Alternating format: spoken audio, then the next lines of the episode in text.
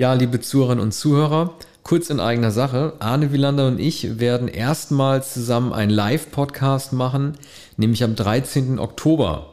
Freiwillige Filmkontrolle geht live. Wir treffen uns im Posh Tackle. Das ist ein, ähm, das nennt sich, glaube ich, Manchester Pub. Eine Manchester Bar, also eine Britpop-Bar in Berlin-Neukölln in der Flügerstraße 4. Dort werden Wielander und ich vor Publikum über, ähm, oder wie Arne es gesagt hat, was sie noch nicht über Game of Thrones wussten, Filme sprechen. Wahrscheinlich über Fantasy-Filme wie Game of Thrones und Herr der Ringe, aber auch Favoriten wie Conan. Und im Anschluss daran werde ich aus meinem Buch A Lifetime Full of Fantasy vorlesen, zumindest ein bisschen. Großteil des Abends wird aber unser Podcast sein und wir würden uns total freuen, wenn ihr kommt. Ich glaube, sonst werde ich es nochmal korrigieren, der Eintritt ist auch umsonst. Dann sehen wir uns hoffentlich am 13. Oktober im Posh Tackle 20 Uhr.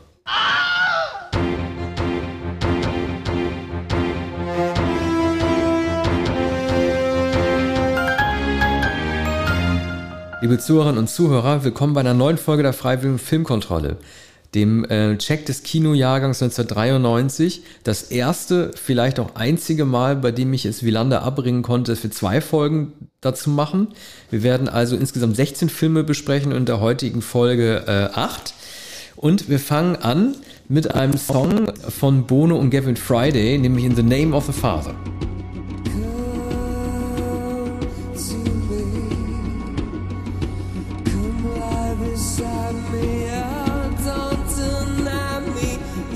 Muss, ähm, bevor ich den Film vorstelle, aus dem Inhaltsverzeichnis vorlesen, weil er für mich sehr kompliziert gewesen ist, der Film.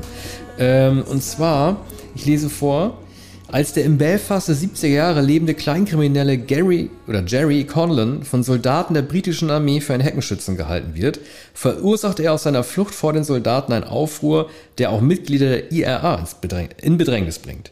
Sie wollen ihn dafür bestrafen, was Jerrys Vater Giuseppe jedoch im letzten Augenblick verhindern kann. Ich habe so ein bisschen Probleme gehabt mit der Zuordnung von ähm, äh, Katholiken, ähm, äh, den Protestanten, Iren und Briten. Das habe ich aber generell immer. Ich musste so ein bisschen dran denken an diese sehr beschwerliche, an diesen sehr beschwerlichen ersten Teil der U2-Tournee, ähm, der Tournee irgendwie Songs of Innocence von 2015 wo die uns auch, muss ich ehrlich gesagt, traktiert haben mit Geschichtsstunden äh, aus den Bombenattentaten und dem äh, Sunday Bloody Sunday und dann, wo die ganzen Toten vorgelesen wurde und wie Bono dann irgendwie in den Troubles aufgewachsen ist. Ich fand das alles sehr, sehr mühselig und ähm, so wie einem genereller Todesopfer und äh, historische Tote halt sehr leid tun, tat einem das auch leider, aber ich konnte das irgendwie in dem Kontext nicht so richtig würdigen. Hat mich auch ehrlich gesagt nicht so richtig interessiert. Aber dieses Datum oder diese, ähm, dieses Ereignis ist natürlich ein Fanal für die äh, Iren.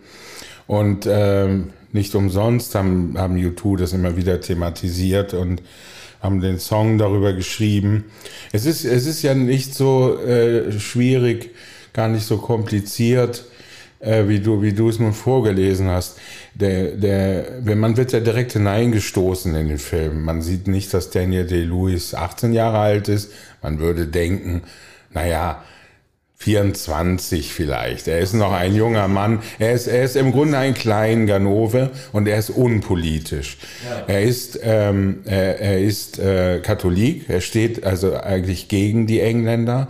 Aber er und sein, vor allem sein Vater, der sich nie politisch geäußert hat, der sich überall heraushalten will, der einen italienischen Namen hat, pikanterweise, und der dafür ähm, immer aufgezogen wurde, schon, schon als, als Kind und als Jugendlicher der hat überhaupt keine Agenda und der bewegt sich zwischen den Fronten. Man sieht ja gleich am Anfang, dass er versucht, seinen Sohn herauszupauken, der zwischen die Fronten geraten ist und der, der mehr oder weniger an, an einen ähm, militanten äh, Katholiken äh, geraten ist. Ähm, und die, äh, die Staatsmacht, die dann da vorfährt, mit kleinen Panzern, äh, das sind die, ähm, äh, die Protestanten. Das, also das ist die, die äh, britische Staatsmacht, die da eingreift. Und die auch nicht richtig unterscheiden kann zwischen den Kleinganoven, die auch festzunehmen sind, und möglichen IRA-Mitgliedern, die da Aufruhr machen.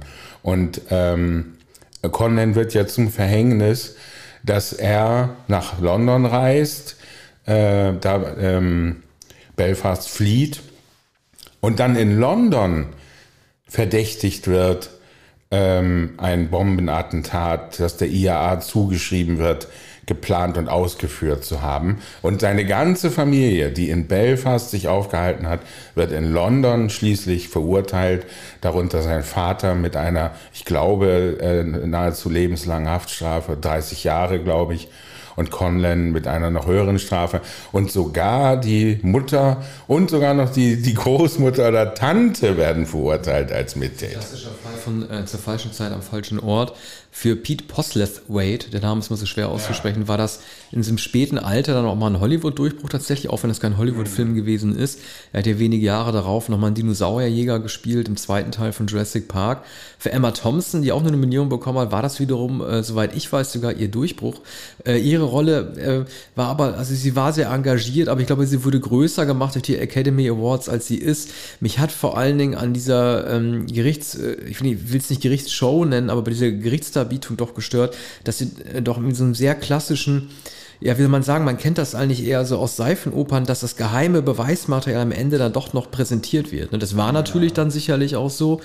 Und ja, man, fast Jahre später, weil Emma ja. Thompson da nachforscht, ne, als ja. Anwältin, muss man sagen. Mhm. Sie äh, verteidigt, nachdem die Conlens äh, bereits im Gefängnis sitzen, ähm, verteidigt die beiden oder verteidigt die Familie und sucht dann nach den Unterlagen äh, die geheim gehalten wurden und nach den, dem Beweis dafür, dass unter anderem dass äh, die Geständnisse unter Zwang zustande kamen und äh, dass Indizien ähm, fingiert wurden frage mich nur, warum Vater und Sohn äh, beide äh, sich eine Zelle geteilt haben, also dass sie das durften. Ja. Das ist ja eigentlich eine sehr humanitäre Geste im Grunde genommen, aber vielleicht haben die einfach auch darauf ges äh, äh, gesetzt, was dann ja auch passiert ist, dass die beiden erst recht in den, in den äh, Konflikt geraten sind. Das fand ich eigentlich fast noch am interessantesten, halt irgendwie, wie der Sohn sich am Vater abarbeitet, ohne jemals Frieden zu finden und dann halt da, dadurch überrascht wird, dass Pastor Waits Figur dann tatsächlich auch in diesem Herzinfarkt dann auch stirbt. Ne? Ja, und in der Zwischenzeit ähm, kommt der tatsächliche Täter und Planer des Attentats ins Gefängnis. Und ähm, man, man weiß, dass er das ist. Er gibt es auch zu. Und er, er, hat, er hat es auch gegenüber der Polizei gestanden. Also in dem Moment müssten Daniel Day-Lewis und Postlethwaite eigentlich entlassen werden. Werden sie aber nicht. Sondern es sitzt der Täter, der es später gestanden hat, mit ihnen im Gefängnis und führt natürlich auch da, ist also auch da sofort ähm, raubauzig und legt sich mit äh, natürlich den englischen Insassen an. Die sind ja sehr unbeliebt. Sie sind ja Iren in einem äh, Gefängnis in England. Das ist auch und ja. Mit denen raucht oder LSD äh, ableckt. Ne? Ja, da ist es dann egal. Mhm. Aber, aber zu Beginn wissen sie natürlich genau, das sind die vermeintlichen oder die verurteilten irischen Bombenleger, ne? oder nordirisch, muss man sagen. Okay, gut. Äh, kommen wir zum nächsten ja, Film. aber jetzt Ach so. hast, du, hast du dich gar nicht zum Film geäußert. Du hast eigentlich der, zur Qualität des Films. Ja. Du hast ihn vorgeschlagen. Ja, das ist völlig. ich war ja überrascht. Ich dachte, der gute Film mit Daniel Day-Lewis. Aber, äh, ich hatte der, den besten ja. Erinnerungen, muss ich gestehen. Mhm. Also äh, mich, hat, mich hat er nicht äh, rundum überzeugt. Also ich fand als es dann tatsächlich ins Gericht gegangen ist, ich bin ja größte, äh, größte Gerichtsdrama-Fan, siehe eine Frage der Ehre, aber ähm, wirkte auf mich ein bisschen wie ein Stückwerk aus politischer Intention und ähm, Vater-Sohn-Geschichte, die sich am Ende halt, wie gesagt, nicht ergibt, aber dann in diesem Orgasmus des Freispruchs dann irgendwie aufgeht. Äh, ich, ich kann das anerkennen, es war irgendwie auch ein Material, das natürlich in Hollywood äh, es ist ja kein Hollywood-Film, aber er hat ja seine 8 Millionen bekommen, das halt äh, ein irisches Drama war oder ein IAA-Drama war in dem Kontext auch noch gar nicht so verbreitet. Ne? Und das ist schon eine Leistung, dass er das gebracht hat, aber mich hat er seltsamerweise kalt gelassen. Wird er dir denn gefallen? Ich war damals äh, von dem Pathos dieses Films, von der Wucht der Darstellung ähm, sehr begeistert. Ich weiß noch, dass ich ähm, hatte allerdings Daniel Day-Lewis im Kino noch nie gesehen, kannte auch den linken Fuß nicht. Es war wenige Jahre später. Und, ähm, und habe sozusagen zum ersten Mal Daniel Day-Lewis erlebt. Postlethwaite im Übrigen auch. Und Emma Thompson, ähm, glaube ich, auch zum ersten Mal in einem Kinofilm.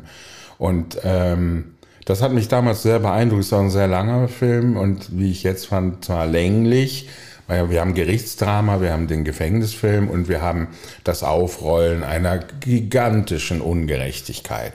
Diese Ungerechtigkeit wird natürlich mit dem eklen ähm, Kriminalkommissar, der dann bestreitet, dass er Daniel Day-Lewis gequält hat, dass er ihm mit dem Tod des Vaters gedroht hat und in Gestalt des Staatsanwalts und des Richters, das wird doch sehr, sehr massiv gegen, gegen die Engländer hier eingesetzt. Und das ist das Holzschnittartige, äh, fand ich jetzt äh, unangenehmer, als ich es früher als ungestümer junger Mann ja. fand. Ähm, das Beste sind natürlich dann immer so die Einblendung am Ende, wenn man erfährt, was mit wem dann weiter, weiter geschieht. Das, darauf wartet man ja eigentlich. Man will wissen, wie alt wird, wird, wird Conlon noch, was passiert mit dem Kopf, ne, den er reingedingst hat. Okay. Conlon lebte damals, mhm. hat ein Buch geschrieben. Also die der Parteiischkeit beruht natürlich auch darauf, dass man Conlons äh, Sicht komplett übernommen hat. Ja, man hat ein Voice-Over ja auch. Also dadurch erfährt ja. man ja auch, dass es jemanden gibt, der über die Vergangenheit reden kann und inzwischen rausgekommen ist. Äh, okay, dann machen wir jetzt weiter. Und zwar äh, mit einem Film, den du ausgesucht hast, nämlich äh, Zeit der Unschuld, Age of Innocence.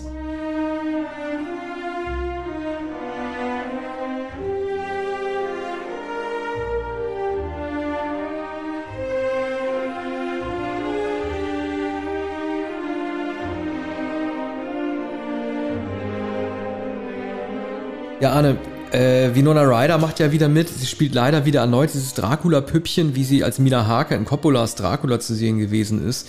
Im Godfather 3 konnte sie ja krankheitsbedingt nicht mitmachen. Aber ich musste mir ehrlich sagen, also gerade weil wir über den Namen des Vaters das, den Voice-Over gerade erwähnt haben und wie es ist, einen Film, den man früher gesehen hat, nochmal ein weiteres Mal zu sehen. Also mir hat er überhaupt nicht mehr gefallen, dieser Film.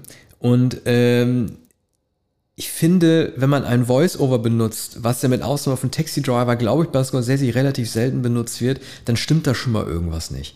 Und äh, man hört ja dann, ich bin mir auch gar nicht sicher, wer, welche Frau da eigentlich gerade sprechen soll. Wer das eigentlich ist, ist es, ist es die, die Baronin, da ist es Michelle Pfeiffer oder ist es das, äh, das Püppchen wie Nona Ryder? Wer spricht da überhaupt? Und dann kommen da so Sprüche, dass das seine Frau gewesen war mit dem Mitleid, das rührte ihn zutiefst. Also wer ist denn diese, oder dann auch so, aber auch so phrasierte äh, Sätze, äh, es geht um die in Anführungszeichen glatte Oberfläche der New Yorker Gesellschaft. Mhm. Es entsprach nicht den Gepflogenheiten, dass eine Dame aufstand, den einen Herrn verließ, um die Gesellschaft des anderen zu suchen, aber die Gräfin hielt sich nicht an solche Regeln. Wenn sowas immer erklärt wird. Wer schreibt das? Der hat den Roman geschrieben. Ach, Edith Wharton hat den Roman geschrieben.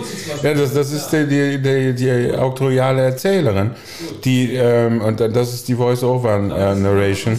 Das ist eine Literaturverfilmung. Ja, klar. Aber man denkt doch dann irgendwie, dass die Stimme, die man da hört, einer Figur zugeordnet ist und nicht, und nicht der Autor. Das habe ich noch nie gehört. Ja, das, kann, äh, das gibt es schon, dass, dass ein, ein Autor das äh, von oben herab schildert. Ich will jetzt nicht ausgerechnet den, den letzten Film von John Huston nennen, wo die Stimme von James Joyce ist, ne, die Dubliners. Da hören wir äh, James Joyce. James Joyce erzählt uns diese Geschichte. Und hier ist es Edith Wharton. Ich meine, bei, den, bei der sozusagen größten englischsprachigen Literatur denke ich, kann man das machen. Ich weiß auch nicht, ob die Bezeichnung Püppchen für Winona Ryder, ob das die offizielle Bezeichnung ist. Ich würde sagen, sie ist hier eine schöne junge Frau, die von einer älteren, möglicherweise noch schöneren Frau, die be begehrt wird von äh, Daniel D-Lewis. Ähm, und die merkt, dass die ältere Frau äh, von Louis mehr begehrt wird, äh, denn immerhin ist sie ja die Braut des Daniel D. Lewis. Ne?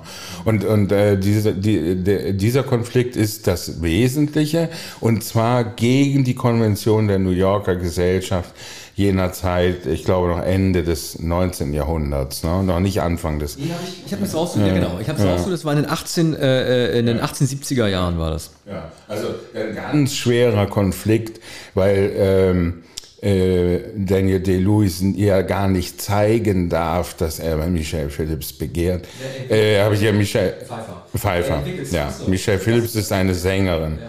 Der entwickelt jetzt die Zwangsneurose mit dem Leuchtturm, ne? Also wenn irgendwie, ne, also wenn, wenn jetzt irgendwie, wenn irgendwie dieses und jenes passiert, ja. wenn das Schiff an dem Leuchtturm vorbei ist und so, also er entwickelt richtige psychische Krankheiten dadurch, ne? Ich weiß nicht, du nennst hier das Ende des Films, das, das ich nicht als psychische Krankheit begreife. Der hat, äh, man, man kann sagen, es ist ein Aber, es ist ein Aberglaube. Er, er wettet mit sich selbst, er entscheidet, wenn sie sich auf diesem Segelschiff in die, in die Dämmerung fahrend umdreht, bevor sie an dem Leuchtturm äh, vorbeifährt, dann ähm, kommt sie zu ihm zurück und sie äh, wendet sich nicht um. Jetzt haben wir natürlich etwas vorweggenommen für die jüngeren äh, Zuhörer, die sofort den Film natürlich sehen wollen und das Buch äh, lesen wollen. Aber äh, ja, man, man kann den, man kann. Aufstehen, ne? Fenster, ne? wo, wo er wartet ja. und überlegt, was soll er machen oder nicht. Ja. Klar, er sitzt auf der Bank. Die ist übrigens etwas, was bei Scorsese oft problematisch ist. Er musste Daniel Day-Lewis hier erheblich altern lassen und den Maske auftreten lassen mit Stock und gebrechlich. Das ging natürlich 1993 nicht bei Daniel Day-Lewis und nicht mal Daniel Day-Lewis hat das hinbekommen. Und die groteske Masken, wie wir sie zuletzt ja beim Irishman gesehen hatten oder dadurch diese Computerverfremdung, ist hier aber auch eine schlechte Maske, weil mindestens 20, 30 Jahre äh, überwunden werden müssen. Ne? Das hat mich damals etwas, etwas gestört, aber äh, also die Wucht dieser Geschichte ist einzigartig, ein großartiger Roman. Der Film ist auch toll, weil er mit Scorsese gar nichts zu tun hat eigentlich. Ja, äh, es, es war ja das sein erstes Projekt nach Cape 4 und äh, dasjenige vor Casino, ne? Dass er da einen Historienfilm macht. Also er hätte ja wir werden ja in der nächsten Folge über Schindlers Liste reden. Ähm, er hatte ja ursprünglich überlegt, Schindlers Liste zu machen. Und er hat es dann aber davor noch getauscht mit äh, Spielberg. Ähm, Spielberg war ja für Cape 4, oder wollte zuerst Cape 4 machen, ähm, das Remake, und hat dann sozusagen dann äh, diesen Film noch dazwischen geschoben, Scorsese. Ähm, Beides ist natürlich eine sehr seltsame Entscheidung gewesen, wären noch komische Filme geworden. Spielberg hätte ja Cape 4 nicht drehen können, was auch kein typischer Scorsese-Film ist, aber der ja immer an den, den britischen Hammer Horrorfilm so interessiert war. Insofern verständlich. Aber Spielberg, der nicht Schindlers Liste machen wollte, sondern Scorsese? Ja, du lieber Gott. Aber nun haben wir dafür jetzt zwei Filme von Daniel Day-Lewis hintereinander ja. äh, gehabt. Also es war für ihn ein sehr erfolgreiches, ein sehr starkes äh, Jahr. Ähm, Age of Innocence war sozusagen der, das Jahr, in dem er jemanden gespielt hat, der die emanzipierte Frau liebt und ähm, sich halt gegenüber Winona Ryder, die nicht aus ihrer Rolle kann, sich von ihr halt nicht lösen kann. Aber Winona Ryder erkennt ja am Ende noch, oder sie, sie räumt das ja ein, dass sie, dass sie die ganze Zeit erkannt hat, was in Daniel Lewis, äh, Lewis vorgibt. Sie sagt das ja irgendwie, ne? Und äh, kommt da sozusagen auch noch zu ihrem Frieden. Ja, sie ist natürlich eifersüchtig, sie wird melancholisch und sie begreift nicht, was, was da vorgeht, ne? Und, und sieht die Untreue ihres Ehemanns. Und das, die Untreue liegt ja schon in dem Gedanken, es, äh, es gibt ja keinen äh, kein Konsum, ne?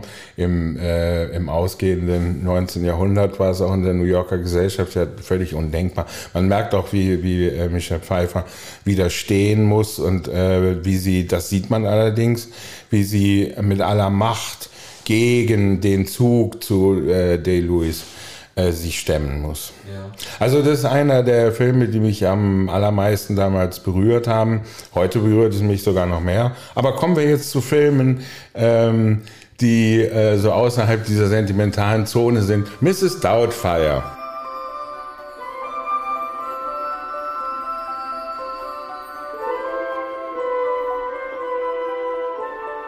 Ja, also Mrs. Doubtfire, den habe ich mit meinem Sohn letztens nochmal geguckt, der sich irgendwie tierisch beömmelt hat ähm, über die Frau, die sich, ähm, über den Mann, der sich als Frau äh, verkleidet.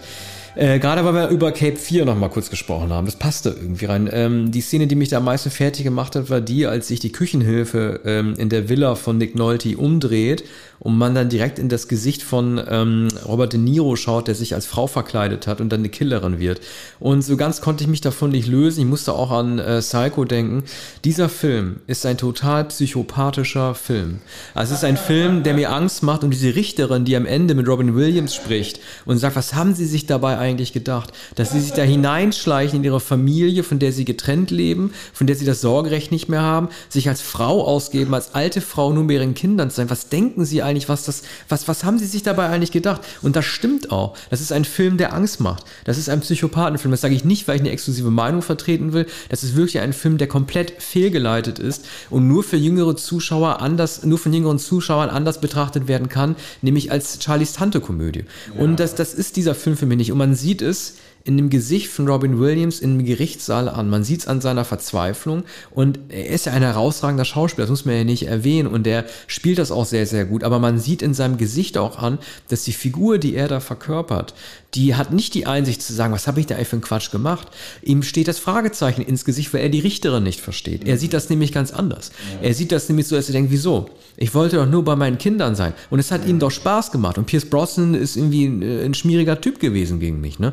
Und man sieht es ihm an, dass er die Richterin, dass er nicht, also er akzeptiert das Gerichtsurteil, er kann aber nicht nachvollziehen, dass er nicht hier als Tutsi wieder bei seinen Kindern auftreten darf. Und das ist wirklich beängstigend. Das ist ein Film, der zeigt, was äh, Männer, äh, wozu Männer in der Lage sind anzustellen, wenn man sie gerechtfertigterweise von ihren Familien trennt. Denn Robin Williams baut ja auch nur Scheiße. Das sieht man ja auch am Anfang mit der Party und allem. Der ist nicht als Erziehungsberechtigter geeignet.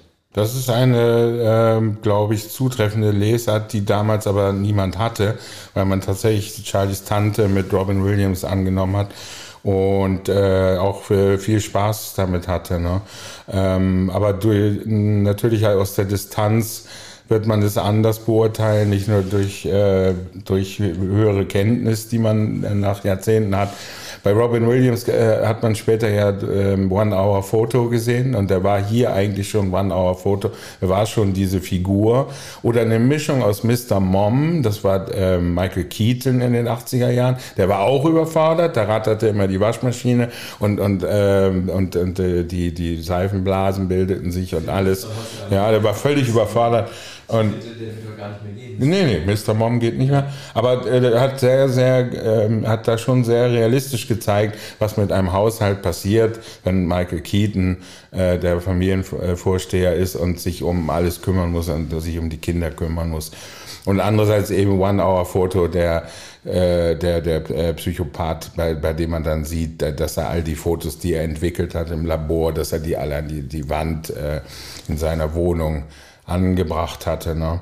Also ich glaube auch, dass es ähm, äh, heute ein beängstigender Film ist, was, was äh, und ich glaube auch nicht, dass äh, sagen wir jüngere Menschen noch so ein Vergnügen daran haben äh, wie 1993, ne? als man das für Klamauk hielt. Jim Carrey war in den Anfängen. Musste die Flammen aufgehen in seinem ja. Kostüm und ja. so. Also das ist schon degutant, ähm, dieser Film. Ein, ein gigantischer Erfolg damals. Ja, das war 1993, meine ich, nach Jurassic Park der zweite erfolgreichste Film sogar. Aber ähm, okay, den können wir auch einfach leicht abgehandelt haben. Jetzt kommen wir ähm, zu einem Film, den du ausgesucht hast, auf den ich mich auch sehr freue, dass du ihn dir ausgesucht hast, nämlich äh, Falling Down von Joel Schumacher.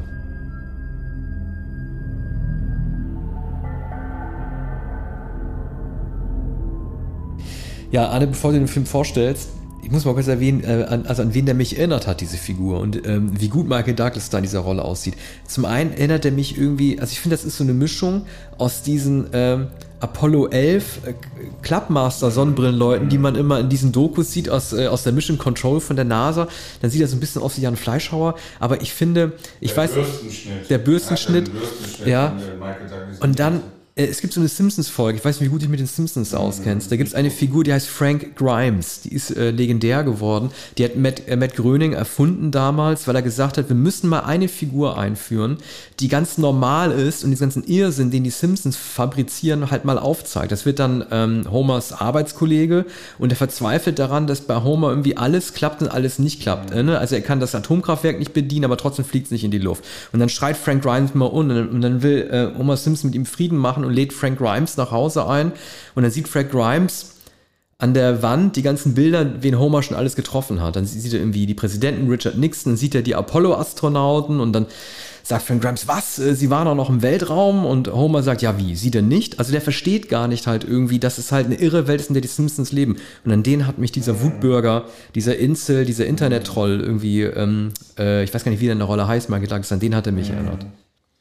Incel wahrscheinlich nicht, aber der hat natürlich Züge. Heute würde man die Figur vielleicht sogar so anlegen.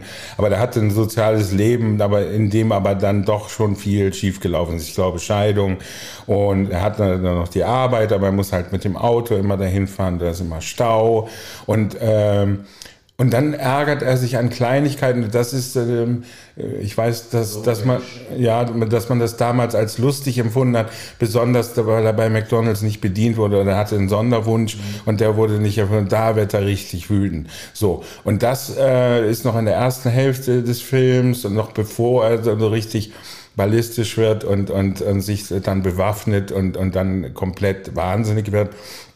Ähm, da dachte man, naja, das ist doch mal eine amüsante Satire. Und, äh, und man glaubt, es ist ein Mann, der vollkommen überfordert ist aus sozialen Gründen. Ähm, und ähm, nachvollziehbar für Menschen, die jeden Morgen um 8 Uhr oder um 7 Uhr zur Arbeit fahren müssen, weite Strecken und immer ist Stau und da kommt das Ge Ge Geschwätz aus dem Radio, schreckliche Popmusik und dergleichen. Und äh, es hat damals ein Rezensent sehr klug, in der, eine Rezensentin in der Zeit darauf hingewiesen, die Enttäuschung des Films ist, dass am Ende gezeigt wird, er war immer schon ein Psychopath. Es ist nicht aus Überforderung. Es ist, es ist schade, dass man, dass man am Ende sehen muss, er war eigentlich immer schon krank und diese Entführung des Sohns äh, hat damit zu tun, dass er einen, einen äh, pathologischen Hass auf seine ehemalige Frau hat. Und dadurch verliert der Film leider die, die Pointe. Ne? Ist, ist der Film übrigens von Joel Shoemaker? Ja. ja. Bei dem sieht immer alle, alles aus äh, wie auf Acid. Ne? Aber ich finde trotzdem, dass er, du hast völlig recht, dass, ich habe da nicht drüber nachgedacht, aber dass, dass die Pointe daran besteht, dass er immer schon der Stalker gewesen ist ja. und äh, sich seiner Familie nicht mehr nähern darf schwächt das halt tatsächlich ab. Aber unabhängig davon war das schon ein sehr visionärer Film, wie er von heute stammen könnte. Weil die Typen, Typen wie ihn, die man so damals gesehen hat, die gibt's ja heute nur noch, hat man ja das Gefühl. Ne? Also man hat ja nur noch Wutbürger, man hat nur noch Leute, die wegen, wegen allem protestieren, auf die Straße gehen und einfach ausrasten. Ich frage mich nur bei so ein paar Sachen, ähm, erstens, woher hat er diese Superkräfte? Denn er besiegt ja wirklich jeden. Er besiegt den Nazi im Keller, er besiegt die Gangmitglieder, die schießt er zusammen, er kann mit Waffen umgehen. Aber ich will noch kurz äh, bei ihm auf was anderes äh, eingehen unabhängig davon, dass er die Gewalt, äh, also er verteilt seine Gewalt schon sehr dezidiert. Er geht nicht nur auf Minderheiten los, sondern halt auch auf den Nazi. Also er, er macht die Bad Guys, also die Good Guys fertig. Äh, zwei Sachen zum einen, ich finde Robert Duval immer gut. Auch ein Mann, der offensiv seine Glatze trägt, was ich immer toll finde. Er ist natürlich die klischeehafte Figur des Cops an seinem letzten Tag. Mhm. Und das kennt man ja so, ne? während äh, Douglas, der die, die klischeehafte Figur des I'm Coming Home American Dad bloß halt so pervers halt irgendwie darstellt. Das ist bei Duval halt irgendwie so ein bisschen blöd. Er hat ja mal seine Frau an der Strippe und weiß nicht, was sie kochen soll und so weiter. Aber vielleicht kennst du den. Ich finde, dass die Synchronstimme von ihm, von Michael Douglas, die war nie perfekt als diesem Film. Der hat eine so gute, ich kenne den Sprecher leider nicht, der hat eine so ja, gute, ah ja, ah ja, perfekte Synchronstimme. Also sogar, sind, sogar, sogar die letzten Worte, die Michael Douglas in dem Film sagt, die, selbst diese nicht geflüstert. Wenn er sich beschwert und wenn er Leute zusammenscheißt, ich kann mich überhaupt nicht daran erinnern, dass ich jemals eine so gute Synchronstimme wie, oder so eine passende wie in dem Film gehört ja, habe. Brandt hat, äh, ist ja sowieso der beste Synchronsprecher und, und Michael Douglas Stimme. Ja. Also neben der früheren Stimme von Robert Redford mhm. die beste Synchronstimme ah, überhaupt. Der hat, glaube ich, auch die zwei schon gemacht, also die Fernsehserie, ah, okay. die zwei, mhm. da Tony Curtis. Er lebt auch noch. Das ist ein äh, deutscher Schauspieler, der jetzt 85 Jahre alt ist. Wie heißt er mit Vornamen? Rainer Brandt. Rainer Brandt, ah ja. Finde ich, find ich perfekt. Ja, das also, ist fantastisch. Ich wollte gar nicht im Original ja, die Stimme ist besser als die von Michael Douglas. Ja. Und Michael Douglas weiß das auch. Der hat das jetzt auch mal gesagt. Ah ja, toll. Ja, also dieser Film ist äh, mindestens zur Hälfte sehr erfreulich. Am Ende verliert er sich dann in dem, in dem Irrsinn des Mannes.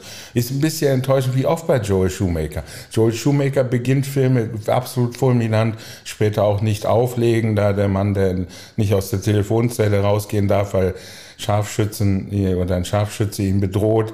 Und äh, er treibt es immer zu weit, hat es zu weit getrieben, Joel Shoemaker. Ja, sein nächster Film würde Batman Forever sein, der das auch bestätigt, ja. Den hat er auch zum ja. Betrieb. Den hätte er gar nicht anfangen sollen. Ich weiß gar nicht, was er vorgemacht hat, ob das Flatliners war. Ich Flatliners auch, auch zu weit getrieben. Ja. Aber jetzt äh, ja. zu, ähm Jetzt kommen wir zu einem Film, auf den ich mich sehr freue, nämlich Auf der Flucht.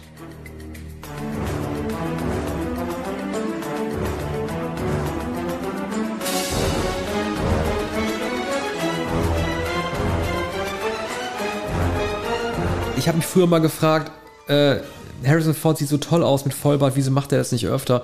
In dem Film hat er den natürlich nur deshalb getragen, damit er ihn später, als er auf die Flucht geht, als Richard Kimball, einfach abrasieren kann, damit man ihn dann halt dann nicht mehr erkennen soll, wie in dem Film. Er hat übrigens als Indiana Jones auch mal Vollbart getragen. Das war, glaube ich, kurz vorher. Er hat mich in der Young Indiana Jones Chronicles Serie sich einmal in alt gespielt. Da hat er auch mal als Indiana Jones kurz äh, ein Vollbart. Was ich finde, bei ihm immer ganz großartig aussieht. Äh, also ich muss sagen, toller Film. Also ich war von der ersten bis zur letzten Minute, wie Steven Gätchen sagen würde, gefesselt. Ich finde, dass der toll erzählt ist in 130 Minuten, auch ein tolles Plädoyer dafür darstellt, wie schwierig es gewesen sein muss, eine Vorlage, die aus einer Serie bestand, auf einen Film zu verdichten. Das gibt es ja heute eigentlich gar nicht. Heute gehst du ja den anderen Weg bei den Streamern, dass du halt irgendwie etwas sehr Opulentes halt nimmst, um daraus halt einen Zehnteiler zu machen. Oder wie die Kimball-Serie auf der Flucht halt auch. Ich weiß gar nicht, wie viele Episoden die hatte. Und dass sie das Ganze als innerhalb eines Films nur erzählen, das ist nicht nur mutig, das ist auch total gelungen. Also ich fand den Film wirklich, wirklich spannend. Das Einzige, was ein bisschen blöd ist, bei, bei, bei, wie spricht man ja nochmal aus, bei Jeroen Krabbe, Ne? Mhm. das ist ein bisschen so eine Wendung wie bei Ghost, auch mit Patrick Swayze, dass man doch sehr früh ahnt, dass der Vertraute in dem Film, ja. dass das eigentlich der Bad Guy da ist. Und weil man ihn ja schon so als Schmierlappen gesehen hat in dem James Bond-Film hier äh, Hauch des Todes, wo er auch irgendwie zuerst äh, den tapsigen Typen spielt, der in Wirklichkeit halt der Schurke ist, ist das doch ein bisschen sehr klar und sehr ersichtlich, dass es auf ihn zuläuft. Aber ich bleibe dabei, ähm, auch, auch Tommy Lee Jones, ne? das ist zum Beispiel die Art und also wir hatten ja äh, Harvey Keitel, hatten wir bei Thelma Louise gesagt, das hat nicht so ganz funktioniert als Cop, der die verfolgt, ja. weil die Chemie irgendwie nicht stimmt. Der spricht auch nie wirklich mit denen außer am Telefon. Es wirkt immer so seltsam voneinander abgetrennt. Aber ich finde, in dem Jahr, das ist ja auch äh, das Jahr gewesen, äh, in dem Tommy Lee Jones ja Ralph Fiennes ausgestochen hat, als bester Nebendarsteller für Schindlers Liste. Und ich muss sagen, es ist wirklich ein hartes Rennen. Ich würde eigentlich mehr auf Ralph Fiennes eher gehen, aber ich finde Tommy Lee Jones sehr überzeugend. Ich finde seine Crew, mit der er unterwegs ist, sehr lustig. Er schießt ja auch auf Richard Kimball, also er wäre bereit gewesen, ihn zu töten. Das Glasscheibe, äh, die kugelsichere Glasscheibe hält das ja irgendwie auf. Und ich verweise nochmal auf den Sprung Harrison Fords weg aus diesem Gefangenentransporter, bevor der Zug reinkracht. Das könnte die Vorlage gewesen sein für das legendäre ähm, Aerosmith-Video äh, Living on the Edge, in der, ähm, ich will mal sagen, äh, Tyler Perry, es ist ja Joe Perry mit seiner Gitarre in letzter Sekunde von den Gleisen geht, bevor der Zug an ihm mhm. vorbeiprischt. Also, Man würde ja annehmen, dass es ja umgekehrt ja. gewesen sein könnte. Ja.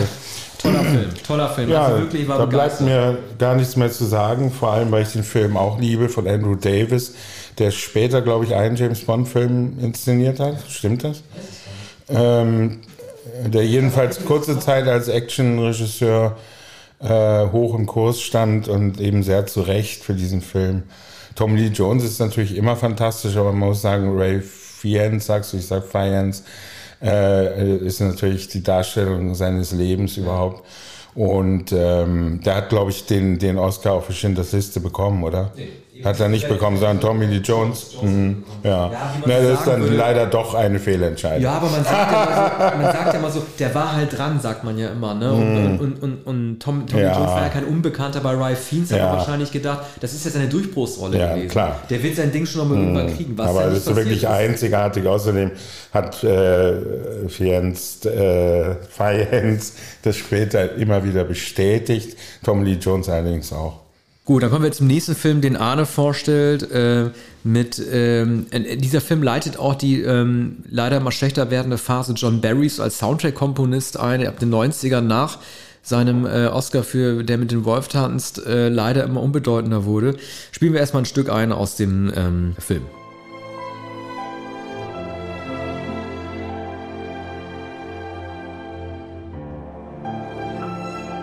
Sag mal, Arne, meine Frage an dich ist, hat Redford äh, diese Rolle übernommen, um ähm, selber eine, eine Parodie seines ähm, Womanizer-Images darzustellen? Und was ich mich auch frage ist, da wo die sich kennenlernen, solche Leute wie das Pärchen Demi Moore, Woody Harrelson und Robert Redford, die würden in Las Vegas doch nie an denselben Tischen sitzen. Naja, also der Redford äh, setzt natürlich riesige Summen ein als Millionär und ähm, es sind ja die, die beiden anderen, die als Touristen äh, alles auf eine Karte setzen wollen, die an seinen Tisch kommen. Und da ähm, entdeckt er Demi Moore und will sie als Glücksbringerin einsetzen, was ja dann, glaube ich, auch gelingt. Ne? Äh, das, es ist ja ein Märchen natürlich. Und äh, ich glaube nicht, dass, das, dass er die Rolle angelegt hat als Parodie seines Womanizer-Images. Übrigens, erstens ist er kein Womanizer und zum anderen hat er auch keinen Womanizer gespielt. Nein, ja, es ist.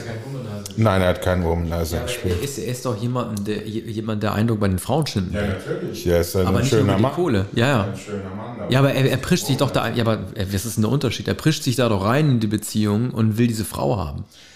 Es gibt ja praktisch keine Filme äh, mit Robert Redford, in denen er einen Womanizer darstellt. Das ist kein Womanizer.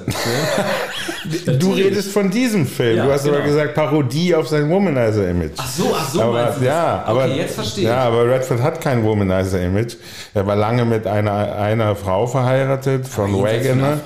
Von Wagoner. Nein, nein, nein, nein, nein, da ist auch kein Womanizer. Hä? Aber nein, er liebt Meryl Streep. Er liebt Meryl Streep. Verdammt. Und nein, er, er, er, diese Rolle ist die Fortsetzung des großen Gatsby. Und der große Gatsby ist kein Womanizer, genau. sondern ähm, er, er liebt eine einzige Frau, das Bild einer Frau, die er wieder trifft nach Jahren, Mia Farrow in dem Film. Ne? Und eigentlich äh, spielt er hier Gatsby in dem weißen Anzug, den er genau 20 Jahre vorher verkörpert hat. Ja. Und ähm, das ist ja, das ist ja eine ganz romantische Rolle, wie die des Gatsby auch.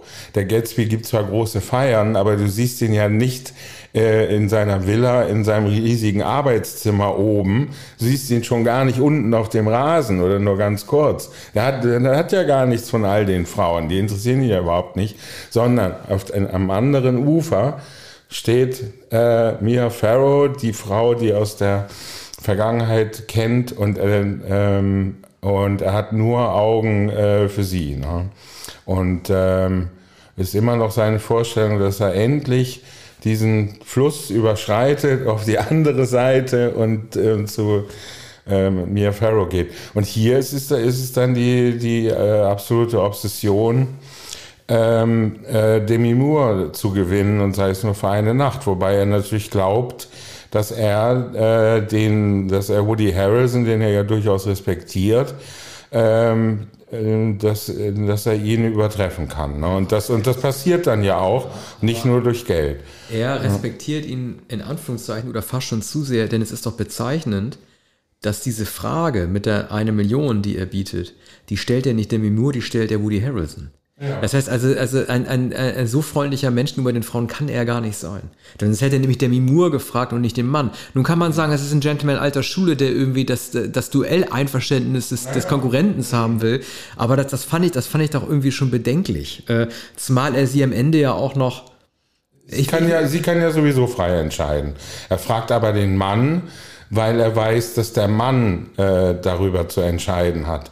Wenn er dazu bereit ist, seine Frau für eine Million Dollar für eine Nacht herzugeben, ist es seine Schuld. Und es ist seine Schuld. Er macht es. Ja, nein, ich hätte äh, Sie gefragt und dann gesagt, besprechen Sie das mit Ihrem Mann. Das hätte er natürlich auch machen können, aber er wirbt eher eigentlich in altmodischer Manier um sie und denkt sich aber, das hängt natürlich von dem Mann an, ab. Der muss das entscheiden. Der braucht dringend Geld.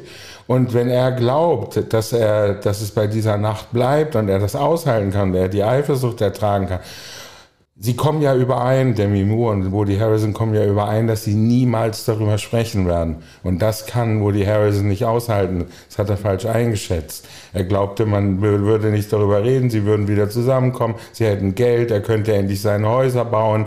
Er hat ja fantastische Visionen, die man Woody Harrison nicht so recht zutraut. Ne?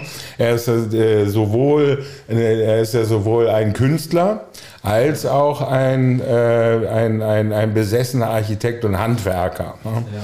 Und, und sie unterstützt das. Aber was ist denn jetzt der Zauber von Redford? Wir erfahren nichts über die Nacht auf der Yacht. Sie spricht nicht davon, sie wird niemals davon sprechen, wir erfahren es nicht. Aber. Das ist ja hätte, ja, es hätte ja naheliegend sein können, ihn auch im Bett mit ihr zu Nein. zeigen. Und genau das meint Adrian Lyne ja nicht. Dafür aber sehr cheesy spielt er, ähm, um die tiefe Bindung zwischen Woody Harrison und Demi Moore zu betonen. This is no ordinary love von Sade. Ja, ne? ja. Ja, der Soundtrack ist wie äh, meistens bei Adrian Lyne äh, vielleicht sogar das Schwächste. Ne? Also die Songs sind, also No Ordinary Love kannte man schon, äh, gab es ja schon. Äh, es gab auch schon You Can Leave Your Head On. Das sind, sind dann Momente, die sehr grell äh, bleiben und die aber mit dem Film gar nichts zu tun haben. Die, äh, das sind eigentlich alles romantische Filme, die Adrian Lyne gedreht hat. Und Lolita ist wahrscheinlich der romantischste Film, sogar der dann auch später sehr kritisiert wurde. Aber äh, dieser Film handelt von dem Mysterium, was hat dieser Robert Redford, der natürlich fantastisch aussieht. Man hat hier seine tolle, seine Haare noch besonders schön geföhnt. Ne? Äh, aber Harrison hat auch etwas. Harrison ist so eine Art proletarische, ein, die amerikanische, die einfache Version von, äh, von Redford. Er hat auch ein gewisses Charisma und, und man, man, man begreift, was der Mimur an ihm findet. Ne? Hat natürlich nicht die Eleganz von Redford, aber der hat ja niemand. Und das ist das Tolle des, des Films. Ne? Aber ich hatte nur, ich hatte nur daran gedacht, dass Demi Moore von diesen dreien die unglücklichste Figur abgibt, weil sie auch diejenige ist, die äh, dieses, es ist ja kein, es ist ja kein Spielchen, das, das Redford macht, er ist ja wirklich anscheinend auch in sie verliebt, aber es passiert doch alles sehr, sehr schnell. Sie will sich sehr schnell von ihm scheiden lassen, sie wird sehr schnell anerkannt als seine Partnerin. Das, äh, äh, vielleicht, ist, vielleicht ist dieser Film auf einen längeren Zeitraum ausgelegt, den wir in dem Film nicht vermittelt bekommen, das kann natürlich sein, aber ähm, für, äh, es passiert alles zu rasant. Sie wendet sich zu schnell von Woody ja. Harrison ab. Man muss natürlich mit dazu sagen, dass Harrison Harrison auch sehr schnell die Harrison. Rolle des Versa äh, Versagers einnimmt. Ne? Ja, der, der sozusagen, der, er, er, er, betrinkt sich, er weiß nicht, wie es verkaufen soll. Unabhängig davon ist es natürlich so, dass dieser Film in der Handy-Ära ganz anders funktioniert hätte. Ne? Es war damals die Zeit vor dem Mobiltelefon. Er versucht, das alles noch abzublasen, seinen Entschluss zu revidieren und schnell zu ihr hinzurennen. Er, er erreicht sich telefonisch nicht. Der Hubschrauber in letzter Sekunde. Der Hubschrauber ist schon abgehoben. Und dann, aber was hat er sich denn vorgestellt? Dass sie oben im Penthouse sitzen? Nein, da kommt natürlich ein Hubschrauber und das ist natürlich eine Yacht. Ja. So, und das ist überwältigend und, und Redford ist überwältigend. Und was dann in der Nacht passiert ist, wissen wir nicht. Wir können aber vermuten, dass Redford gar nichts Besonderes gemacht hat. Er hat vielleicht überhaupt gar nichts gemacht. In der Nacht hat er gar nichts gemacht. Er hat ihr Champagner gebracht, er ist zu Bett gegangen, sie ist in ihr Bett gegangen und am nächsten Morgen dachte sie, dieser Redford mit so einem eleganten Mann möchte ich äh, so. Aber, der, aber sie kehrt ja zurück, sie redet nicht darüber und Harrison wird unausstehlich. Harrison kann es nicht aushalten. Er will sie immer fragen, obwohl sie es ausgemacht haben, dass er nicht fragt und sie es nicht erzählt. So und und ja und dann dann hält sie es nicht mehr aus und dann dann, dann vergeht Zeit und wir sehen eigentlich nur die Szene, wie sie in die alte Villa gehen und und äh, Redford legt die Schallplatte auf mit seiner mit der alten Lieblingsmusik und sie tanzen so und die, die, diese Romantik hatte sie mit Harrison nicht. Wahrscheinlich Wahrscheinlich fühlt sie sich körperlich von Redford gar nicht so angezogen. Aber dieses Tanzen, diese Musik, diesen Melancholiker, ne, der, der überwältigt sie. Aber dann kehrt sie am Ende zurück, aber nur aus einem Grund, weil Redford erkannt hat, dass sie ihn niemals so ansehen wird wie Woody Harrison. Und das ist, das ist natürlich die Pointe des Films. Und die rettet ihn vor der Schmierigkeit. Ich habe den Film äh, alleine geguckt und ähm, ich glaube, was, was in diesem Film so aufwühlend ist, ist, glaube ich, dass äh, jedes Pärchen, das diesen Film zusammen guckt, danach was zu bereden hat. Denn ich, glaube, ich glaube das ernsthaft, weil ähm, diese Frage, und das mir kann keiner etwas anderes erzählen. Jeder, der diesen Film gesehen hat, wird sich als Mann oder als Frau die Frage gestellt haben, was hätte ich eigentlich gemacht? Wie hätte ich eigentlich entschieden? Und ich kann nur raten, ich habe jetzt allein mit meiner Frau nicht geguckt, ich kann eigentlich nur raten, dass man sowas auch nicht besprechen sollte, weil ich glaube, die Antwort, die man kriegt, die wird einem vielleicht zu sehr gefallen oder die wird einem zu wenig gefallen. Ich halte das nicht für eine gute Idee, das als Pärchen zu gucken und dann zu fragen, ey, warte mal, was hättest du denn gemacht? Ja. Hättest du das gemacht für eine Million? Das kann eigentlich nur für Streit sorgen. Ja. Aber das Schöne ist, dass Robert Redford seit vielen Jahren zum zweiten Mal verheiratet ist mit einer deutschen Malerin und er ist auch sehr treu und gar nicht interessiert an anderen Frauen. Und sein Geld setzt da anderweitig ein, nämlich für weitere Filme. Außerdem ist er jetzt 84 Jahre alt. 85. Ja. Naja, aber damals ähm, war, das, war das natürlich eine Frage. Und, und Adrian Lyne hat es wieder geschafft, dass alle Menschen sich auch nach dem, noch lange nach dem Film darüber unterhalten haben. Auch Menschen, die den Film gar nicht gesehen hatten, haben gesagt, würdest du eine, für eine Million mit Robert Redford auf die Yacht gehen? Ja. Okay, Gut, ähm, die hat ja sehr, sehr gut gefallen. Äh, ich weiß nicht, was ich von dem Film halten soll. Muss auch in Ordnung gehen. Machen wir weiter. Kommen wir jetzt zu meinem letzten Film und dem vorletzten Film. Ähm, Jonathan Demme's äh, Philadelphia. Da hätte es jetzt zwei Möglichkeiten geben.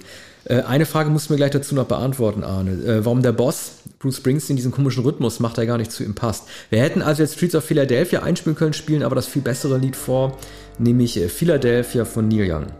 Sometimes I think that I know what love's all about.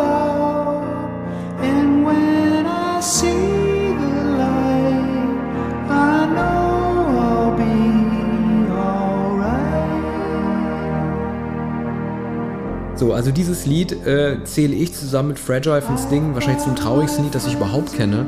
Wahrscheinlich würde ich sagen, dass Philadelphia sogar das traurigste Lied ist, das ich kenne. Ich kenne keinen, keines, das mir mehr zu Herzen geht wie dieser Song von Neil Young. Man muss ja fast sagen, das ist gar kein Song. Ne? Das ist etwas, etwas anderes, ein Hymnus. Und äh, das ist sogar für Neil Youngs Verhältnisse außerordentlich ungewöhnlich. Okay. Außerdem läuft es natürlich ähm, am Ende äh, in den Momenten der äh, Trauerfeier oder wenn alle noch einmal zusammenkommen und dann diese Kinderfotos, äh, die Kinderbilder zu sehen sind, der Super 8-Film. Ja.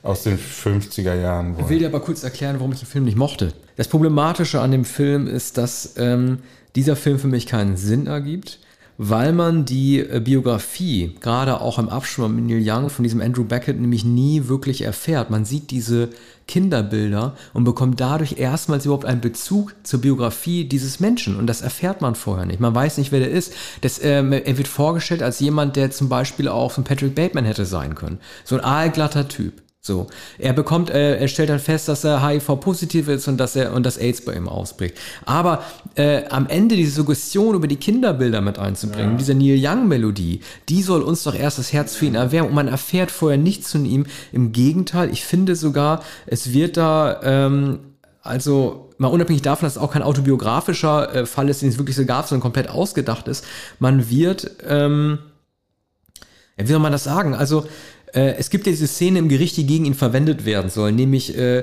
haben sie ihren Partner Antonio Banderas schon mal betrogen. Ne? Und da kommt das dann raus, dann gibt es ja diesen, diesen Flashback in dieser Szene mit dem Kino. Übrigens glaube ich, dass das 1993 einer der ersten Filme gewesen ist, der ein Film äh, der Filmszenen zeigt, die in den 80er Jahren gespielt haben. So, mir ist damals aufgefallen, boah, plötzlich sieht man Tom Hanks mit Schnurrbart wie in den 80ern. Das war in den frühen 90ern noch nicht so häufig, dass ein Film aus den 80ern gezeigt hat. So, und dann kommt halt raus, dass er seinen Partner Antonio Banderas betrogen hat. Und da wird eine sehr unangenehme Karte damit nämlich gespielt, nämlich, dass der schwule Mann selber schuld daran sein soll, dass er sich mit HIV ansteckt, weil er jemand ist, der seinen Partner oft betrügt. Das wird dadurch suggeriert. Und das hat mir zum Beispiel überhaupt nicht gefallen.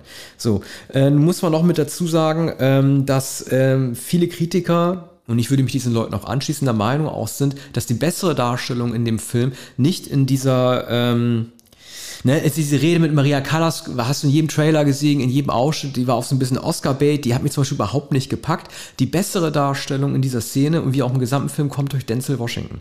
Denzel Washington erkennt in dieser Szene, dass dieser Mann, den er eigentlich verabscheut, weil er schwul ist, dass er trotzdem Gemeinsamkeit mit ihm hat, nämlich in der Annäherung ans Leben und die Rolle, die ähm, Denzel Washington dort übernimmt, die ist viel mutiger. Das ist ein homophober Mann, der sich mit allen anlegt, der, äh, äh, der keiner Sekunde im Zweifel lässt, dass er das Mannsein über das Heterosexuelle nur verbindet, auch gegenüber seiner Frau. Eine viel mutigere Darstellung. Und ich wage zu bezweifeln, dass Denzel Washington sich das heute noch trauen würde, so einen Menschen darzustellen. Naja, das ist die interessante äh, Rolle. Viel interessanter. Also das ist nicht so mutig, so eine Rolle zu übernehmen, denn es ist die bessere Rolle. Und, und Denzel Washington kann sie natürlich spielen, mit der Autorität, äh, die er hat. Und äh, er scheut, äh, scheute sich nicht, diese, diese Rolle zu spielen. Er ist ja trotzdem ein guter Mann, denn er, er, sagt, ich vertrete diesen Mann bis zum Letzten, auch wenn es, wenn es mir nicht gefällt. Ne? Ja. Das, ist, äh, ist eine starke Position. Und ähm, und Hengst hat dem gegenüber die schwächere Rolle. Ich glaube, dass er der Banderas nur einmal betrogen hat, dass er ihn nicht mehrfach betrogen hat, dass die Krankheit darauf zurückgeht. Äh, es, es, braucht ja sozusagen ein, äh, es braucht ja einen Movens oder es braucht einen Grund, ne, weshalb er mit AIDS infiziert wurde und äh, wurde eben nicht von Banderas infiziert. Ähm, ja, das wird jetzt im, im Gerichtssaal so eingesetzt. Ja, also ist das sicher. sozusagen der Todesstoß Ja. am Motto, was wollen Sie Ja. denn eigentlich? Sie sind doch an Ihrem, in Ihrer Ja, Lebensführung weil- ja. äh, selber an allem schuld. Weil ja, weil ja Jason Roberts und seine Anwälte in der übelsten Manier Hanks zusetzen. Roger Corman, der macht da auch mit. Roger Der Corman auch, ja, der ja, muss man, muss man sagen, obwohl es äh, doch ziemlich bekannt ist, der ja äh, Jonathan Demme beschäftigt hat in den 60er und Anfang der 70er Jahre. Und der, der, der ohnehin ja der Vater der Independent-Filmer war. Und ähm, äh, Demi ähm, war ja ein Independent-Filmer noch in den 70er und äh, noch äh, Anfang der 80er Jahre und äh, wurde dann so enorm erfolgreich mit dem Schweigende Lämmer und hier auch mit äh, Philadelphia äh, und blieb es dann bis zum Ende seines Lebens, wobei er dann ähm, keine so großen, gu- guten Filme mehr gemacht hat. Philadelphia ist natürlich ein riesiger Publikumsfilm, es war ja auch ein Wagnis, ähm, ein, eine solche Geschichte zu erzählen. Mit Hanks war das Wagnis dann natürlich nicht so groß. Er hatte auch ähm, eine starke Opposition. Mary Steenburgen spielt äh, die, die ähm, ruchlose Anwältin auf der Gegenseite. Ne? Und äh, das sind alle unsympathisch, sind alle Lügner, sind, sind alle Heuchler. Alle wollten nicht in die Sauna gehen mit Hanks. Vorher haben sie ihn geliebt. Ne? Das ist ein Karriereanwalt. Aber übrigens, mit welcher Orientierung auch immer, man kann ein Karriereanwalt sein. Ne? Warum soll man das nicht sein? Er möchte aufsteigen in der Kanzlei, das ist also ein gutes Recht. Also das würde ich, äh, würde ich gegen Hengst nicht ins, ähm, äh, ins Feld führen. Das, man, man erfährt, also man sieht natürlich, man sieht die Schwester, man sieht die Eltern, also liebevolles Verhältnis. Das ist die Biografie von Hengst, dass man annehmen kann. Er wurde immer geliebt und das wird am Ende gezeigt. Die, die Urlaube, ne, der war am Strand mit, ja, na gut, aber du sagst, der, das Lied ist so rührend von Neil Young, aber, aber die, die Super 8, ohne das Lied würdest du dann nicht rührend finden. Ne? Nee, ist, das, ja, wahrscheinlich schon. Da hast du recht, aber die Sache ist so die. Äh, man, muss es, man muss es kunstvoller einflechten in den Film. Das geht einfach nicht, dass man es erstmal aus dem Leben dieses Menschen, ein guter Kerl, also der Film ist derart mit Gerichtsprozessen und Auseinandersetzungen mit, mit ähm, äh, Denzel Washington beschäftigt, dass man nie den, äh, äh, dass man nie den Bezug zu diesem Menschen einfach, einfach bekommt. Wie kacke das auch gewesen sein muss, dass er als Kind glücklich war, dann wahrscheinlich eine schwere kind, äh, äh, Jugend hatte, weil er erkannte, dass er schwul ist und am Ende dann aus dem Job dann da rausgekickt wird. Das wird einfach nie wirklich mit seiner Biografie verknüpfen. Nicht? Die Eltern sind immer rührend. Man sieht übrigens auch halt seine Schwester Endowed, die wir ja kennen aus ähm, hier Handmaid's Tale und ähm, Mensch, wie heißt diese Serie noch von dem Lost-Typen hier, die so gut war? Äh, The Leftovers, da sieht man noch mal, wie jung die damals gewesen sind, auch wie Banderas und so aussieht. Aber mir war das am Ende zu angetackert. Das war mir einfach, war mir einfach zu angetackert. Persönliches, sentimentales Ende. Dazu trägt aber Neil Youngs Musik natürlich auch bei. Also ich wüsste, ich wüsste nicht, äh, ähm, äh, wer mit wer trockenen Auges da aus dem Kino gegangen war, habe ich nicht gesehen. Und wieso hat Bruce Springsteen diesen Rhythmus benutzt? Ja, aber äh, du, was meinst du? Du, mein- du meinst die, die, das Diesen- Tackern? Diesen E- E-Drum-Rhythmus, das war doch kein echtes Ja. Schlagzeug. Ja, ja, der hat äh, zu der Zeit ähm, mehr oder weniger allein gearbeitet und ähm, hat, hat nahezu alles selbst aufgenommen, also nicht mit Max Weinberg, dem Schlagzeuger der E Street Band. Und äh, er hat auch Keyboard gespielt. Das hört man auch, das ist ein bisschen unbeholfen, wie er das hat. Aber es ist ein, äh, trotzdem ein sehr guter Song.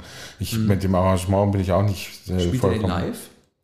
Nein, hat er fast nie gespielt. Ich meine, es muss ja trotzdem eine Genugtuung für ihn gewesen sein, äh, nach den als schlecht aufgenommenen Alben Human Touch und Lucky Town dann äh, ein, ein Jahr später wieder oben zu sein. Ne?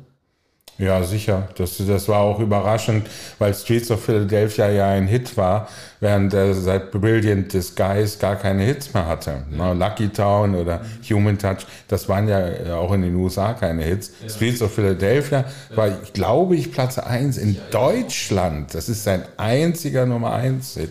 Ich glaube, I'm on Fire war Platz 5 ja auch ein guter Song. 85. Äh, nein, das, das Stück ist gut, es ist nicht so gut äh, arrangiert. Es hat aber, glaube ich, niemanden davon abgehalten. Ich kannte damals manche Frau, die noch nie von Bruce Springsteen gehört hat, und die sagt, äh, Streets of Philadelphia. Liebe den Film, aber vor allem äh, haben sie den Song geliebt. Ja. Ich meine, der Zeitpunkt des Erscheins äh, des Films war ja auch insofern äh, günstig 1993, als das ja der erste Medikamentencocktail gegen äh, AIDS, ja. der 92 auch erst erfunden wurde. Übrigens sagen die in dem Film, was ja auch ein klassischer Fehler da ist, die äh, sagen zu dem Virus HIV-Virus. Es muss natürlich ja. HIV-Virus sein. Also ja. es gibt einige Fehler, die drin sind in diesem Film, den man trotzdem als Aufklärungsfilm bezeichnen kann, denn diejenigen ähm, AIDS-Toten, die man kannte, wie Rock Hudson oder Freddie Mercury, die hat man ja äh, zu der damaligen Zeit ja nie als Todkranke gesehen. Ne? Du wusstest nie, wie die aussehen. Nun kann man sagen, dass Jonathan Demi das ein bisschen plakativ gemacht hat mit diesem Zoom auf, äh, auf seinen Ausschlag, mhm. den er da am Hals hat oder am Kopf, wo dann halt die Kollegen von ihm das erste Mal sehen. Aber viele der Leute, äh, wie jetzt äh, Holly Johnson oder Magic Johnson, die hat man zu der damaligen Zeit, das war auch alles 91, 92 rum, die hat man da ja zum Beispiel auch gar nicht mehr gesehen dann. Ne? Das war sozusagen vom Timing her, um auf die Krankheit aufmerksam zu machen, auch ein sehr günstiger Zeitpunkt. Ja, es gab ein Foto von Rock Hudson 1985, im Sommer 85. Ich äh, werde das niemals vergessen, äh, weil ich in Kroatien war auf einer Insel und da sah ich die Titelseite von Bild und da stand Rock Hudson todkrank. Und ich sagte, niemals ist dieser Mann Rock Hudson. Und äh, eine Woche später ist er gestorben. Man, äh, man, man sah bei, Den, bei Denver, Denver Clan Dan Dynasty, sah man natürlich schon, dass Hudson anders aussah. Ne? Aber äh, dieses ganz späte Foto wurde irgendwo in der Apotheke oder so gemacht. So. Aber nun, äh, es ist schwer, den Übergang zu finden. Äh, wir haben es dramaturgisch falsch gemacht, denn jetzt kommen wir zu Groundhog Day, was natürlich ein, ein Film ist, äh, den jeder gesehen hat und viele mehrfach.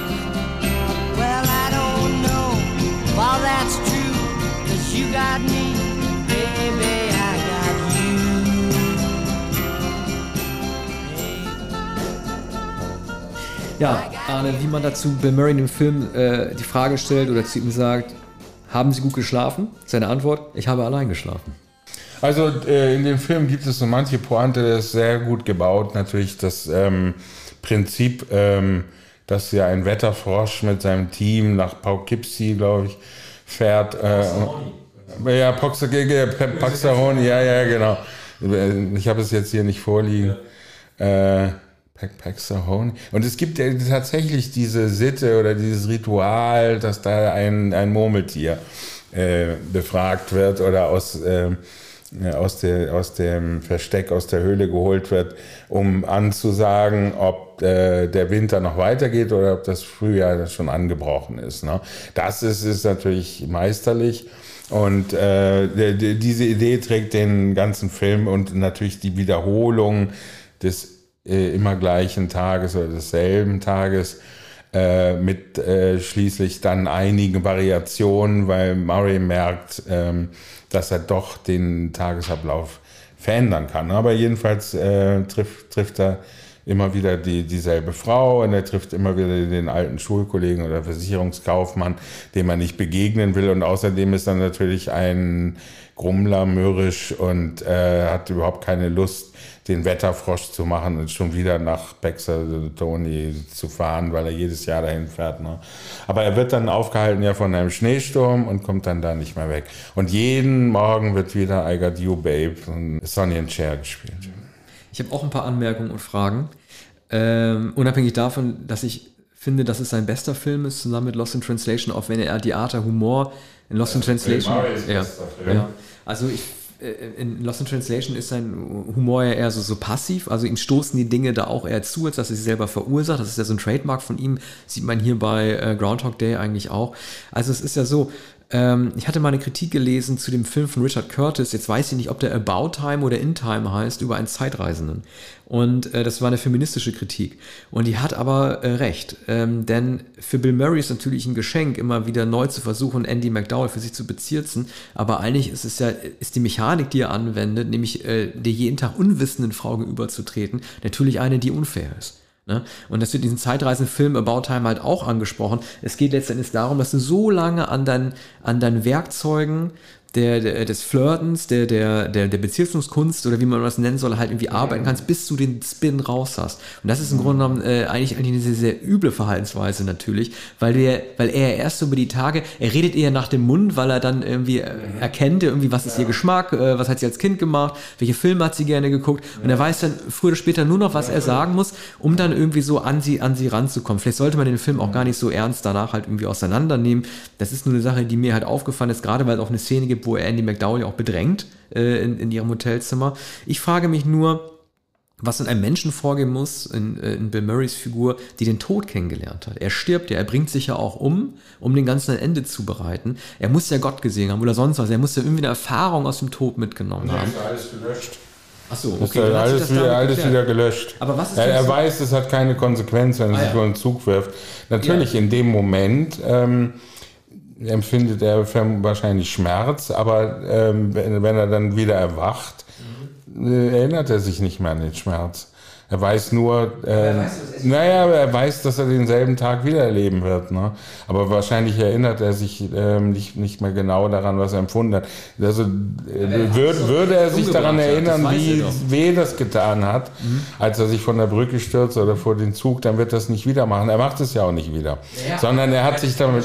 Er behält, doch, er behält doch das Wissen, was Andy McDowell ihm am Tag vorher erzählt hat, dass er sie besser rumkriegen kann.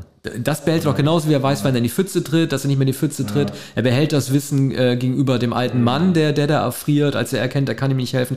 Das, äh, nur so kann, kann er doch auch äh, seine Überlegenheit gegenüber allen anderen Leuten in Poxtahorny ja, auch ausspielen. Also irgendwas. Also insofern würde er wahrscheinlich der, der Schmerzerfahrung wegen sich nicht mehr umbringen, aber er will sich auch nicht mehr umbringen, sondern er hat sich ja damit ja. abgefunden, dass er für immer an ähm, äh, an, an das Schicksal gekettet ist oder er muss annehmen, dass er für immer daran gekettet ist.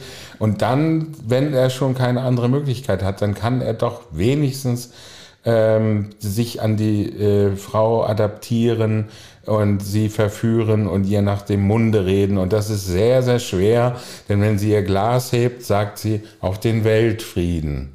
Und das ist der Moment, in dem er doch eigentlich schon beim ersten Mal von ihr ablassen müsste. Ja. Was passiert denn eigentlich um 5.59 Uhr, also bevor der Wecker angeht? Mhm. Wenn er irgendwo ist, dann muss sich der ja dematerialisieren und dann wieder im Hotelzimmer aufwachen. Für alle, wenn er jetzt mit Andy McDowell um 5.59 Uhr in der Bar sitzt und er wacht um 6 Uhr wieder mhm. im Hotelzimmer auf, oh, das ist so Metaversum-mäßig, mhm. dass der da weiter existiert und dann einfach aber mhm. als anderer Bill Murray dann... Ja, äh, das ist vielleicht physikalisch nicht vollkommen durchdacht. Ne? Er geht dann immer rechtzeitig wieder die Treppe hoch. Und er liegt immer, immer wieder am nächsten Morgen zu der Zeit im Bett und der Wecker ertönt. Das ist nicht so klar, wenn er zum Beispiel in dem Schnee einschlafen würde und um 6 Uhr noch immer unten im Schnee liegen würde, ob, ob dann der Fluch durchbrochen würde. Ja, ich meine, ähm, ich hätte mein Leben lang, wenn mir das einmal passiert, Angst, dass es wieder passiert. Ich hätte keine ruhige Minute mehr. Er besiegt ja diesen Fluch, am Ende ist alles gut, er ist ein besserer Mensch geworden, aber ich hätte, ich hätte, ich wäre mein Leben lang nicht mehr froh. Ich hätte immer Angst, irgendwie, wenn der Wecker irgendwo bimmelt, dass ich irgendwie in drei Jahren dann später wieder diese ja. ganze, also ähm, das kann ja auch nicht aufgeklärt werden, das ist ja auch nicht der Sinn dieser Komödie, übrigens von, von, von Harold Ramis gedreht, das ist ja auch nicht der Sinn die, dieser, die, dieser Komödie halt irgendwie, also es, es beschreibt einen hermetischen Raum, der aufgebrochen wird und keiner stellt irgendwas in Frage. Aber ob Bill Murray wirklich ein besserer Mensch wird, das ist ja eine Frage, die, äh, mit der sich auch Tarantino beschäftigt hat, ja. der nämlich äh, äh, meint oder der der Auffassung ist, wer will denn eigentlich einen geläuterten Bill Murray? Das gibt's doch gar nicht. Ne? Ja, zumindest, hm. äh, ja, man, also es ist ja hier die Geister, die ich rief, das dreht sich ja nur darum, wie man von einem schlechten zu einem guten Menschen wird. Mhm. Aber es, es, stimmt natürlich. Mich hat es jetzt in dem Fall überhaupt nicht gestört, weil ich, ich wage jetzt zu bezweifeln, dass, ähm, dass Bill Murray den, den Zynismus trotzdem ablegt, auch wenn jetzt ein glücklicher Familienmensch dann wird. Ne? Naja, der ist jedenfalls sarkastisch und er wird auch grummelig bleiben. Das sind viele, viele schätzen das ja und schätzen das ja noch mehr bei Lost in Translation. Man, äh, diese Rolle wurde wahrscheinlich doch auch erst nach Groundhog Day so möglich. Ne? So, also hat äh, Sofia Coppola wahrscheinlich erkannt, dass sie mit, mit dem ähm, Image und mit, äh, mit dieser Figur Bill Murray als Bill Murray so etwas drehen kann und dass er dennoch sympathisch wirkt. Ja, aber dann wurde er so sehr gefeiert für Lost in Translation. Ich finde es keine sympathische und ganz überzeugende Figur in Lost in Translation. Aber Ach. wir kommen ja irgendwann zum Jahr 2003 oder was. Darüber werden wir Ein, reden müssen, zwei. über Lost in Translation, mm. wenn es kommt. Für Bill Murray war es, glaube ich, auch die letzte große Rolle in den 90ern. Ich wüsste nicht, dass er danach noch mm. irgendwas Großes gemacht hat. Er war wirklich weg.